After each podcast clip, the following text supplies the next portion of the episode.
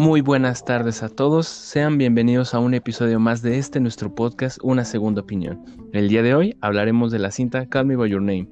Esta cinta es de género juvenil, romance y dramático, originaria del año 2017, corrió a cargo de la dirección de Luca Guadagnino y es de origen estadounidense y con varias escenas grabadas en Italia, así como Francia y algunas partes de Europa.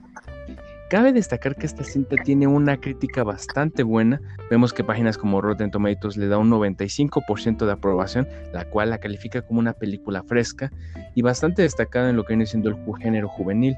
También vemos que hay bastante, bastante de qué hablar en el aspecto de premios y nominaciones. Vemos que en premios tienen algunos como el premio Oscar, BAFTA, incluso los Independent Spirit Award en que les dan premiaciones que van desde el mejor guion adaptado, mejor actuación, mejor fotografía, entre otros aspectos que van desde lo artístico a lo técnico. El día de hoy hablaremos un poco de lo que viene siendo la narrativa de la historia, la importancia de esta película y cómo está situada en el género juvenil, lo cual es bastante llamativo, pues ya es la tercera película de este género que analizamos y que podemos hacer un pequeño contraste. Para ello tenemos el día de hoy a Sami Orozco y a Mario Castillo con quienes haremos este análisis. Sami, ¿puedes decirnos de qué trata la película? ¿Qué te pareció la película? Gracias Memo, espero que estés bien y todos ustedes. precisamente como dijiste, creo que la película es maravillosa. que tendríamos que resaltar, pero el principal es que es un romance que va más allá de lo convencional y creo que todos podemos llegar a identificarnos porque no, no interviene tanto la orientación sexual, sino que se trata de ese primer amor que todos experimentamos. Y bueno, todo se da en los años 80 en la campiña italiana con Oliver y Elio. Eh, Elio tiene, bueno, es hijo de un profesor de arqueología que cada año invita en el verano a un interno. En este caso es Oliver, que tiene creo 24 años, entonces se da ese primer encuentro que es bastante natural entre los personajes y incluso creo que podría llegar a parecer muy lento porque bueno, no es como las películas en las que estamos acostumbrados que todo va pues, bastante rápido, ¿no? Esa química entre los personajes se da desde el primer instante, no, aquí es como se tomaron su tiempo, es bastante natural. Empiezan a convivir, como que está algo tensa la situación y poco a poco se va desarrollando este romance. es igual como ese descubrimiento de la sexualidad del personaje. Y creo que es bastante bastante bonito el hecho de que no hay como limitaciones realmente grandes em, se va desarrollando a través de diferentes paisajes. Está está bastante bien filmada esta y bueno igual creo que hay partes muy conmovedoras de cada uno de los personajes está muy bien desarrollado porque se, bueno, se muestra como la vulnerabilidad de ambas partes de esta pareja y en general, bueno, se trata de, de la convivencia entre estos dos, se da durante el verano y cuando llegamos al invierno es cuando se hace esa separación y podemos sentirlo pues nosotros también, ¿no? Hay una escena muy icónica en la que um, Elio está frente a la chimenea y le llama Oliver en la Navidad. Bueno, de hecho ellos son judíos, pero está ese código. Como que él está triste, pero sigue presente esa juventud. Bueno, yo lo interpreté de esa manera, pero no sé ustedes qué opinan. Eh, tiene aspectos técnicos muy buenos, como lo mencionó Sam, la fotografía, este, los paisajes. En cuanto a la música, creo que es muy bueno. Y en especial me gusta esta película porque como igual lo mencionó Sam, este es una película que a lo mejor para algunas personas se les puede hacer un tanto lenta o que sienten que no arranca. Yo creo que este es uno de los puntos fuertes de la película ya que no nos muestra como el clásico cliché del amor en el que todo se ve tan fácil, en el que, ay, de repente me caigo, se me caen los libros y choco con la pareja de mis sueños, sino que aquí es como más un proceso más real, en el que existe la duda, en el que no sabes qué es lo que va a pasar, no sabes qué está pensando el otro, y pues creo que es así justamente un reflejo de el amor más real, no como lo que vemos en otras películas comúnmente más románticas, por lo menos un punto que a mí me gustó en particular, pero bueno, yo sé que a ti Memo no te gustó esta película, recuerdo que hablamos y me decías que a ti se te hacía lenta justamente, por eso. Cuéntame, ¿por qué es esto? Me costó bastante trabajo terminar la película, la verdad. No sé, incluso adelanté algunas partes porque, ojo, esta la, la, vi recientemente para el análisis. Y la primera vez que la vi me quedé como a media hora de terminarla y dije, ya, por Dios, no puedo. Pero me propuse el acabarla y la terminé, eh, aunque le adelanté unas partes del principio, porque no sé, o sea, en lo personal considero que sí tiene muchas cosas que se le deben aplaudir desde el aspecto técnico, visual. Sí tiene cosas bastante interesantes. Vemos que la cinta fue grabada de una forma peculiar en el sentido de que se utilizó, por ejemplo, rollos de 35 milímetros que hace que la película se note con ese estilo artístico y tiene elementos simbólicos bastante fuertes. Entonces puedo reconocer que es la película muy buena, sí, pero la narrativa es bastante lenta, al menos desde el punto de vista que yo tengo. Comparo con otras películas del género juvenil y siento que le hace falta dinamismo porque hay escenas en donde se enfoca mucho en el detalle y que si bien ayuda a darle fuerza a los personajes, considero que no ayuda mucho a la dinámica de la película. Es larga, son poco más de dos horas y se sienten desde mi punto de vista y creo que bastantes personas lo notan así. Y no, en lo personal yo no logro conectar tanto con los personajes. No sé si sea cuestión de la orientación que tengo por los mismos personajes que no, la misma relación que tienen no generan un vínculo por parte mía, pero sí logro entender las emociones de ellos. No sé, es una película que me causa conflicto. Reconozco su trabajo, pero no me gusta. ¡Uh, qué grave!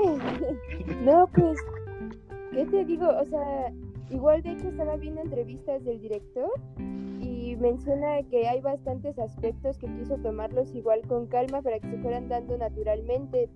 Y creo que fue bastante fiel la adaptación al libro, también eso supongo que intervino para que fuera algo tan lento, pero igual me parecen maravillosas las escenas eróticas porque incluso le preguntaron al director que hay una parte en la que están teniendo relaciones y la cámara desenfoca hacia el paisaje entonces le preguntaron que si no quería caer en el mal gusto por qué hizo eso, ¿no? Y me, me encantó su respuesta porque él dice que ya no hacía falta, ya habían demostrado una parte muy erótica sin tener que caer precisamente en lo explícito. Y sí, creo que está muy bien manejado porque en ninguna parte llega a ser desagradable o de mal gusto. Incluso, aunque, bueno, lo recalco, aunque no seamos bueno, aunque nuestra orientación sexual sea diferente, sí creo que me causó sentimientos, sí me emocionó. Fue como, ¡ah!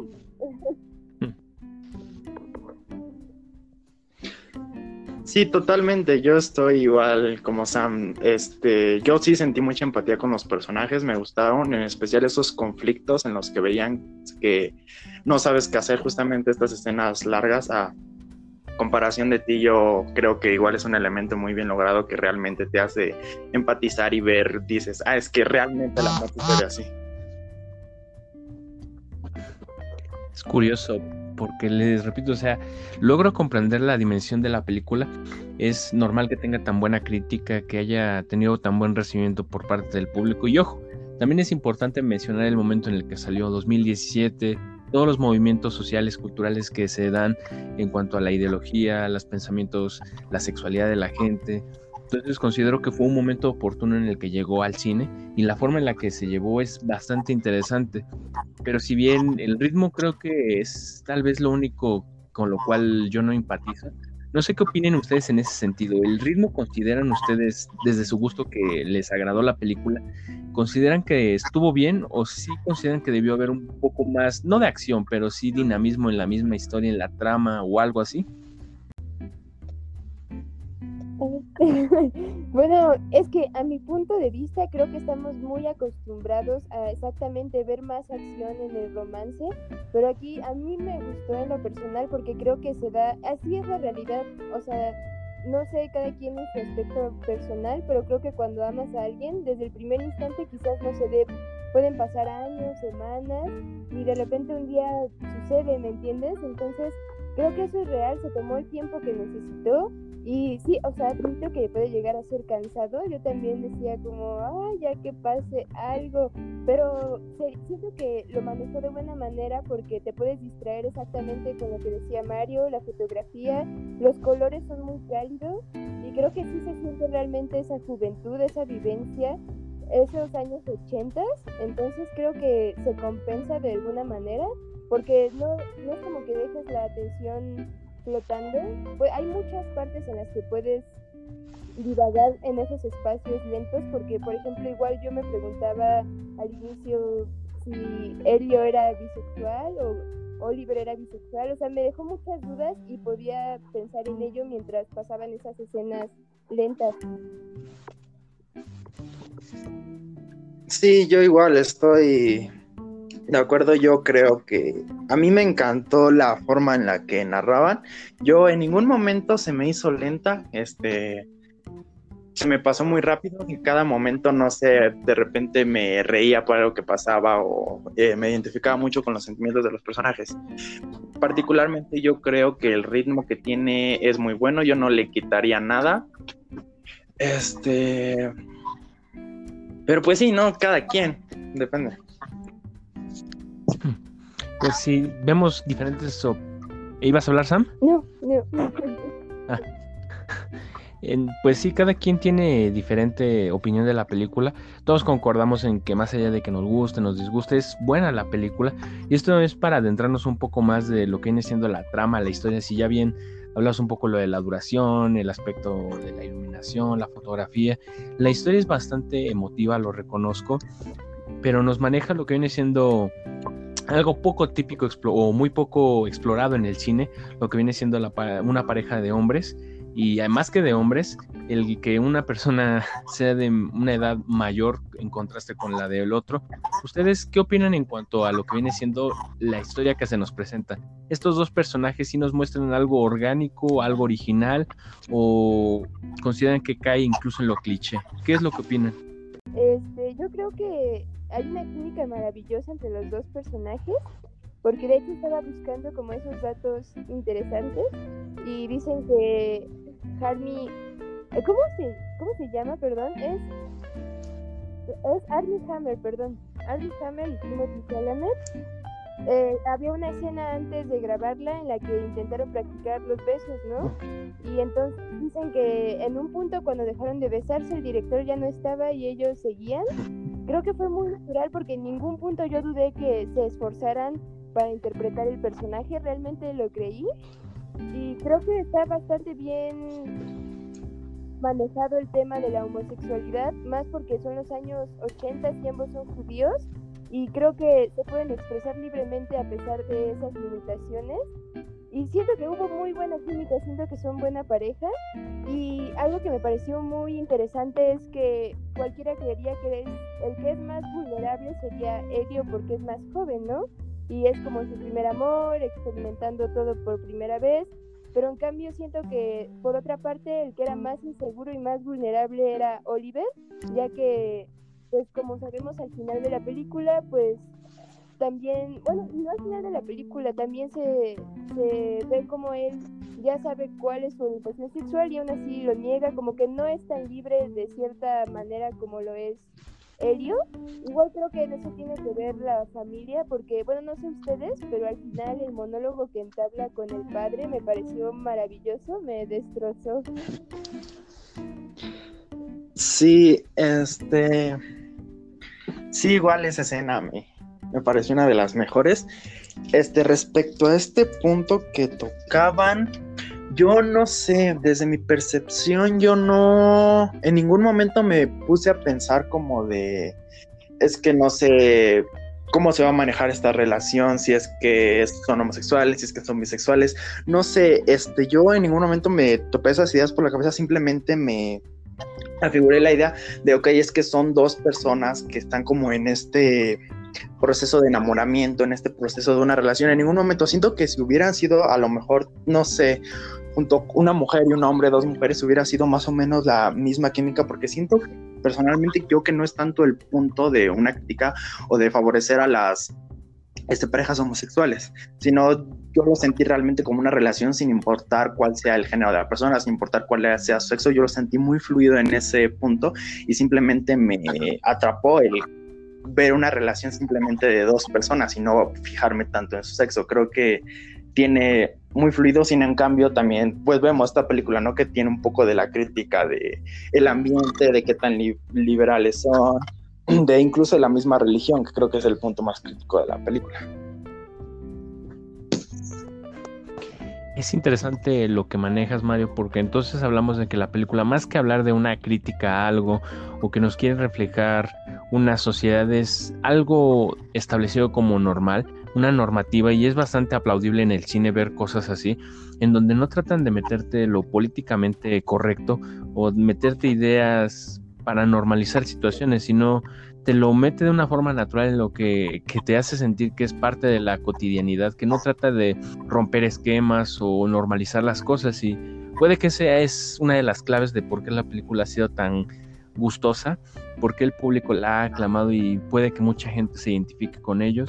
Si bien esta película es adaptada, como bien comentamos, de una novela, hablamos un poco de lo que es el género juvenil eh, ¿Ustedes qué consideran de esta película situándola en ese punto? Hay otras tantas películas, ya hemos hablado en este podcast de películas como Las ventajas de ser invisible, Lady Bird. Eh, ay, no, spoiler, se ha hecho, pero bueno, el punto, la siguiente semana ya lo pueden checar, por cierto. Eh, el punto es que, ¿qué opinan en cuanto a esto? ¿Es una película buena en su género? ¿Es algo por aparte? ¿Qué calificación? Bueno, no, antes de llegar a las calificaciones, ¿qué me pueden decir de esta película como propuesta juvenil? ¿Algo bastante bueno, algo oportuno, o de esas películas que quedan en el montón?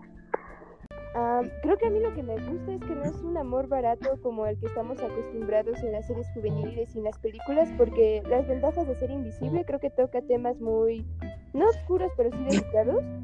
Y en general, bueno, las películas románticas que he visto, siento que se van a tragedias muy superficiales, un poco tontas, y aquí creo que no hizo falta demostrar que haya algo que interfiera entre su amor, o sea, creo que realmente eran libres, pero las, bueno, creo que lo vivieron como lo tenían que vivir, me parece muy bonito que las personas que están experimentando eso, ese mensaje que dejan al final de la película en el que no debería importarte qué tanto te vaya a doler, porque si niegas ese sentimiento es negar todo lo que viviste antes. Creo que ese es un aprendizaje muy, muy bueno. O sea, deberías, es, es bastante bello el proceso desde que inicia hasta que acaba una relación amorosa.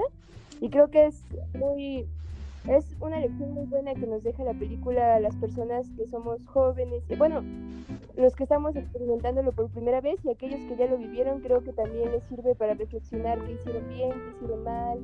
Y de hecho estaba pensando en que si lo vemos como siempre que recordamos algo se puede perfeccionar ese momento y aquí no hizo falta, creo que los errores que se hubieran cometido durante ese es que no fue un noviazgo, pero durante esa relación creo que igual ese inicio tenso se compensa completamente, no, no le quitaría nada y tampoco le agregaría, creo que fue preciso. Sí, yo igual estoy de acuerdo con Sam. Tú lo sabrás, yo no soy mucho de ver películas románticas justamente porque no me gustan este tipo de género.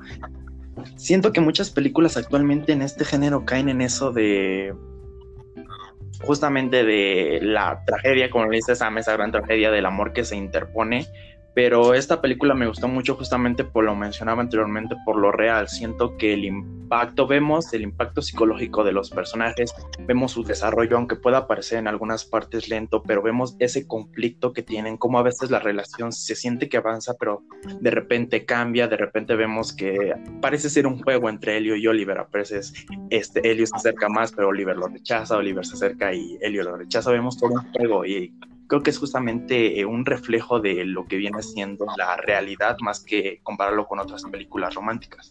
Yo creo que sin duda es una película que tiene esta propuesta que no lo había visto por lo menos yo en otras películas románticas y creo que es muy buena porque realmente te, te hace ver cómo es el amor y no tanto ese constructo comercial que te venden la mayoría de las películas e incluso series juveniles actualmente.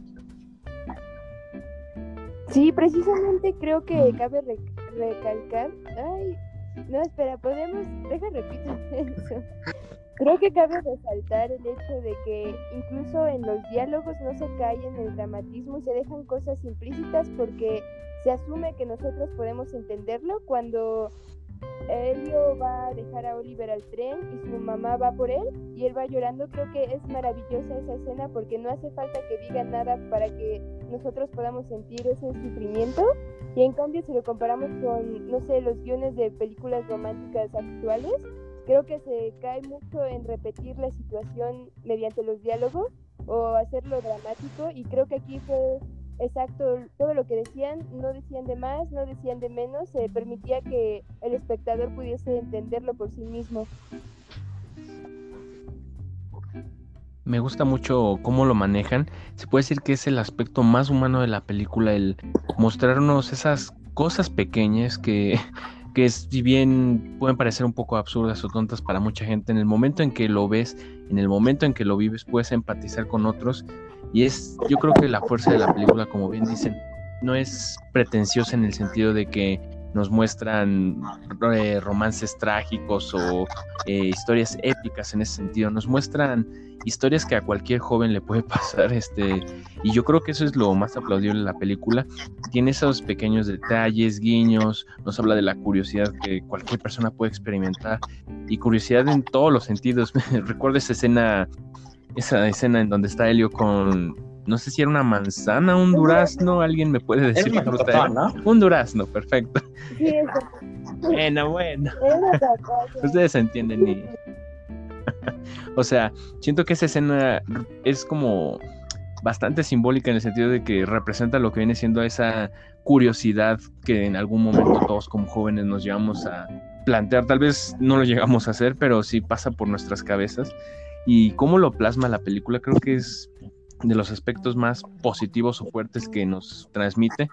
Y por ejemplo, otra cosa, o escenas, ya hablando de escenas particulares que, me, que nos pueden llegar a gustar, otra escena que a mí me gusta bastante es esa, bueno, uno de los tantos viajes que realizaron tanto Helio como Oliver a la ciudad, ese en donde empiezan a coquetear por primera vez. Me gusta el plano en donde está uno de un lado y otro del otro lado, que me parece que hay una especie de fuente o algo que los divide.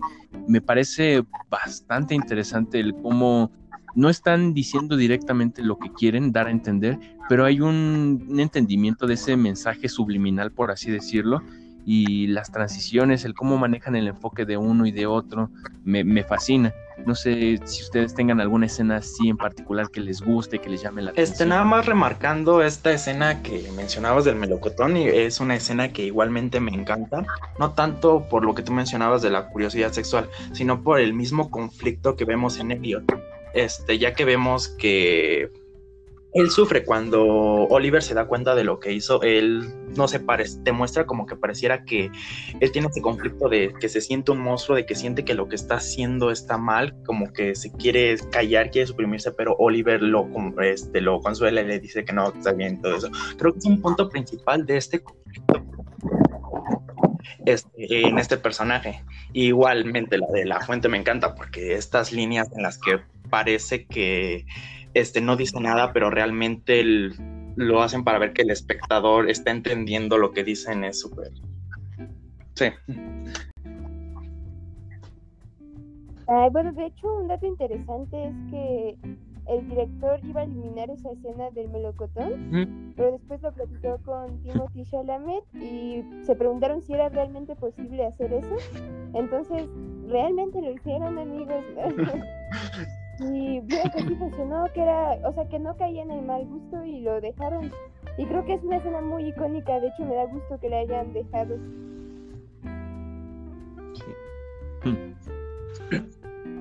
Es bastante, bastante curioso eso. No, ya me metiste la curiosidad, Sam, hasta cierto punto.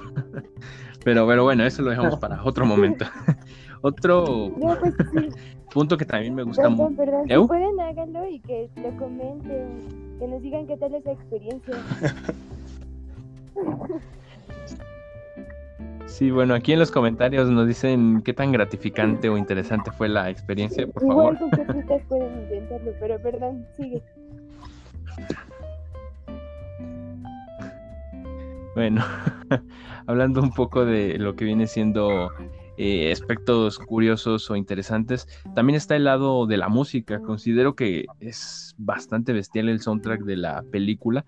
Tiene canciones de los 80s, de los 70s, y es bastante interesante las escenas en sí.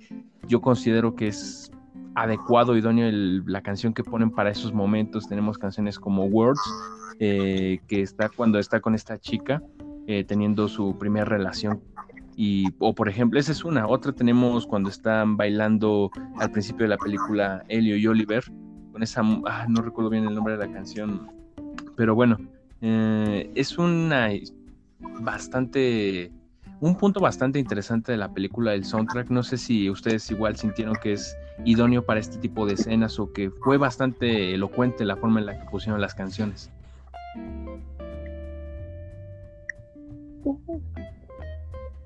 Mm, bueno, a mí en lo personal me encanta la canción de Mystery of Love. Busqué la letra y igual me destrozó, creo que es muy buena. Es bastante triste y todo el soundtrack en general es bastante bueno. Creo que las canciones encajan bastante bien con la escena.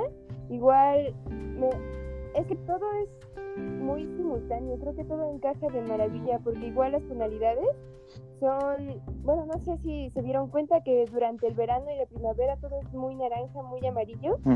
y cuando llegamos al desenlace de la película, que es invierno, es en tonalidades azules. Eso igual me encantó y creo que las canciones igual hacen ese mismo juego de ir de acuerdo al sentimiento que están tratando durante la escena.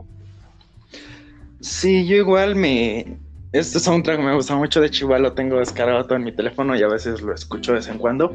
Algo importante de este soundtrack es de que combina este, justamente como lo mencionaban, como son dos diferentes, este, como temáticas, como ambientes que maneja la película, no solamente en la música, sino también en los paisajes, sino también en todo lo que maneja, porque maneja como esto de repente como música de los 80, de repente música clásica, esta combinación que también podemos ver en las escenas de la película, porque justamente vemos como esta parte, ¿no? De la casa de Helio, con, todos los libros, con las estatuas, con esa parte como más clásica, como más de cultura, este cultura clásica y lo vemos en la contraposición con las escenas de, por ejemplo, del baile o de que encajan muy bien con estas músicas de los ochentas, ¿no? Por lo menos yo creo que la combinación de estos dos estilos, de estas dos culturas, digámoslo así, es uno de los puntos igual muy representativos de esta película.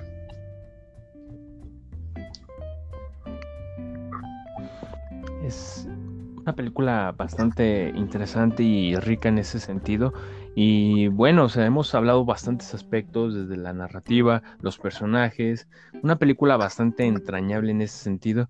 Y es aquí cuando les quisiera preguntar a ustedes, analizando la película, teniendo en cuenta todos estos aspectos, ¿qué calificación le darían a esta película? Porque si bien tiene aspectos bastante positivos o fuertes que la hacen destacar, también tenemos el elemento de que de repente puede ser muy lento, que no a todos les puede llegar a gustar de la misma forma. ¿Ustedes qué calificación le dan a la película? Yo en lo personal mm, ya les comenté que no es de mi agrado del todo la película, pero se le, puedo la puedo apreciar y puedo entender por qué es tan buena, tan vistosa, tiene aspectos muy increíbles, ya los hemos mencionado. Yo le daría la cinta un 8.5, eso teniendo en consideración el que no es mi máximo, pero se le, se le puede aplaudir su trabajo. No sé ustedes, en una escala del 0 al 10, ¿cuánto le darían a la cinta? Yo le doy 10, 10 de verdad. en especial porque es, Timothy Chalamet, o sea, es, e, es, mi crush de las películas. Yo creo que, que esta película a mí me encanta que todo el material que tiene, incluso las actuaciones. De hecho, Chalamet fue nominado, me parece, por esta película justamente por las grandes actuaciones que tiene. Este, como ya les dije, a mí en ningún momento me hace lenta, siento que todo el desarrollo este, está muy bien justificado para mostrarnos esa parte conflictiva, esta parte psicológica de los personajes. Este, yo creo que le daría una calificación de 9.5, tal vez no llegando totalmente a 10, la película perfecta, pero sí, le dejo 9.5, ser de mis películas favoritas, no Wow, me parece bastante interesante, Mario. Es una película buena, te digo, lo puedo reconocer. Pero bueno, antes de pasar a la opinión de Sam, me gustaría hablar un poco de dos recomendaciones que les tenemos el día de hoy. Hoy les vamos a recomendar dos podcasts, los cuales estoy seguros que les va a interesar. Uno de ellos se llama Todo queda en el podcast, en el cual se habla del día a día de los jóvenes, el amor, la amistad, la familia, el emprendimiento que en ocasiones pasa por desapercibido y es bastante interesante, se lo recomiendo. Se llama Todo queda en el podcast, lo pueden buscar en Spotify, Apple Podcast, entre otros. Y la segunda recomendación sería Casi 30. Este es un podcast bastante interesante. Dos amigos los cuales nos hablan de diferentes temas, desde el duelo, cómo recibimos la muerte teniendo esta edad, qué es perder a seres queridos, lo que muchas veces damos a la gente, lo que en realidad somos, una retrospectiva de lo que ha sido la vida, casi llegando a lo que viene siendo ese famoso tercer escalón. Pero bueno, ahora retomando un poco lo que viene siendo la modalidad de nuestro podcast, me gustaría preguntarte, Sam, ¿tú qué calificación le darías a, esta película? Bastante buena, de hecho es una de mis favoritas, pero creo que es algo de trabajo darle un 10, creo que siempre hay partes a resaltar y creo que en lo personal me hubiera gustado que bueno, que le dieran más énfasis a algunas partes significativas porque yo me di cuenta de ellas hasta después de verlas dos veces. Me hubiera gustado que fueran más visibles para el espectador. Ejemplo, el hecho de el mismo título que hace referencia, eh, creo que es tremendo ese significado. Decir, llámame por tu nombre, o sea, pongamos una relación, creo que lo más sencillo es intentar olvidar algunas partes y para eso pues de, cosas físicas, ¿no? Que, que, es como, ay, me vio esto y lo tiran y cosas por el estilo, creo que sí, sí me entiendes, ¿no? Pero en este caso creo que es algo más difícil porque es algo abstracto. Cada vez que digas su nombre o quien le llame por su nombre se va a acordar de, en este caso de Oliver o Elliot de... Bueno, sí me entiendes, ¿no? Es creo que es imposible y de hecho en el libro se retoma que cinco años después, o quince, no me acuerdo, se vuelven a encontrar. Entonces creo que esa frase, el que le llama por su nombre, no es como separar a los lejos del otro, ¿me entiendes? Creo que me hubiera gustado que hicieran más énfasis en eso. Yo, yo creo que le daría un 9.5 solamente por eso, porque no resaltó como esos significados ocultos. Pero sí, en general me parece bastante buena. Pues sí, considero que es, como bien lo hemos mencionado durante todo este episodio, una película que vale bastante la pena, que recomendamos ampliamente si tienen un rato libre. Puede que a algunos les guste, puede que a otros les aburra, pero es algo, es cine de calidad. Ya, y últimamente les hemos dicho que opten por este tipo de alternativas. Es bastante interesante y estamos seguros que les va a gustar. No sé, Sammy, Mario, eh, ¿quieren agregar algo, un dato sobre la película? ¿Algo para cerrar?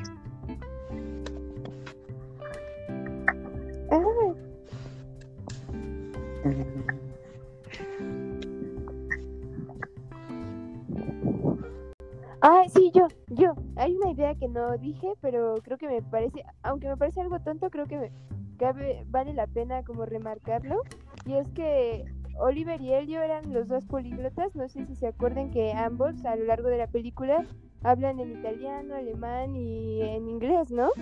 Y es muy, bueno, me llamó la atención que a pesar de tener tantos idiomas en el repertorio, el idioma del amor es el que les costaba trabajo, ¿no? O sea, teniendo tantas posibilidades para jugarse, al inicio solamente eran como miradas y, y por ejemplo, cuando decía later, igual eso me parece algo muy gracioso y es como personaje y a pesar es lo que les digo o sea a pesar de tener tanto tanto badaje cultural y todo eso en lo único que eran inexpertos ambos era pues sí en el tema del amor.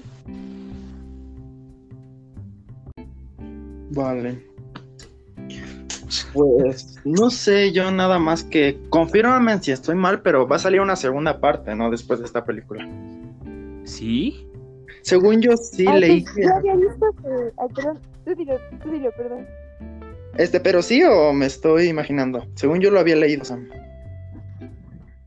Sí, o sea, yo también leí y de hecho el director dijo que era seguro una precuela, pero pues dijo que iba a ser para el 2020 y pues la verdad no creo, no creo, nos, los mató el coronavirus. Era una precuela, yo leí que iba a ser una secuela, pero bueno, el punto es de que pues dato curioso si quieren seguir la continuación o el antecedente de esta película, pues que va a salir, ¿no? Y pues yo sí la espero. Es curioso, o sea, yo no sabía que tenía precuela o secuela o que se estuviera planeando, es bastante raro. Yo no la veo tanto como una precuela, o sea, podría ser, pero yo la veo más como con futuro una secuela. Eh, ¿Saben si existe secuela o precuela en cuanto a libros de la historia? Pues, no, de hecho sí era, sí era secuela, lo siento, me confundí, pero dejaron final abierto porque les digo, en el libro de hecho, cinco años, creo, cinco, quince años después se vuelven a reencontrar cuando, bueno, es que no les quiero hacer spoiler. Hmm. Si están escuchando esto, pues, ah, y no quieren saber, pues, pero se supone que se vuelven a reencontrar cuando se muere el papá de Elio. Ah. Wow, spoiler. spoiler. Eh. Bueno, órale. Bueno, sin más, espero que este podcast les haya gustado. De igual forma les recuerdo, pueden checar los otros dos podcasts, casi 30 y todo queda en el podcast. Están disponibles en todas las plataformas, Anchor, Spotify, eh, Podcast Apple y están en su disposición. Y sin más, nos estamos despidiendo todo. Esto sería todo por hoy. Espero les haya gustado el análisis de una segunda opinión hablando de Call Me By Your Name. Sin más, me despido. Hasta la próxima. Nos vemos. Bueno, pues muchas gracias por invitarme a tu podcast, Memo. Me divertí mucho. Igual gracias, Mario. Y espero que puedan ver esa película.